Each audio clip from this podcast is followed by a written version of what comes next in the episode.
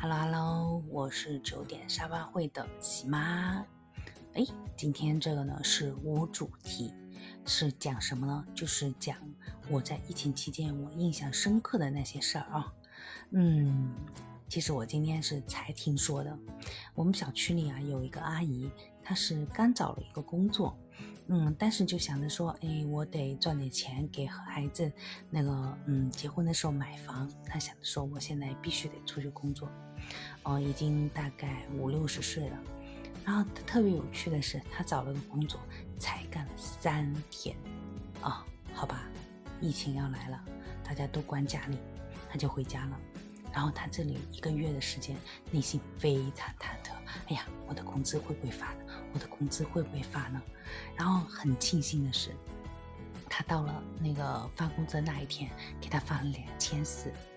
哎，然后他第二个月又在那里忐忑，我有没有去上班？怎么办呀？会不会发工资呢？呃，收到了两千六。然后你看啊，这就收到了五千块钱的工资了。那么这一个月呢，很快又要发工资了。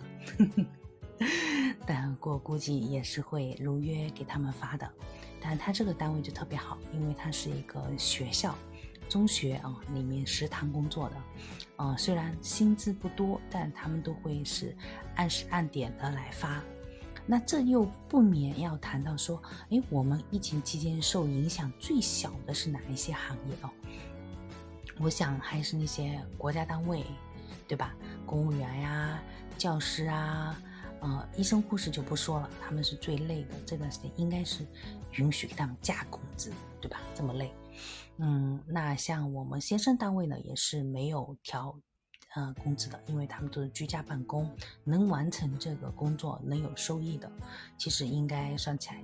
真正影响最大的还是餐饮，还有那种个体小老板，因为我遇到好几位啊，就是说他们受影响比较深的是，嗯，这两个月没有开工，那他们的房租是持续要付出的，有一些比较大的公司啊，一个月房租可能就要几万块钱，那么两个月可能就十几二十万就付出去了，嗯，然后还有一些员工的工资，你就算你不给他们算这种。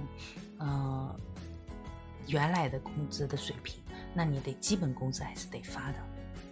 哎，那这就是说咱们也能理解，但是我又在想，那还有谁能抵御这一波呢？嗯，那我相信是有一些自由职业者，他们是可以呃居家办公，也是可以远程和别人交流，通过对手机。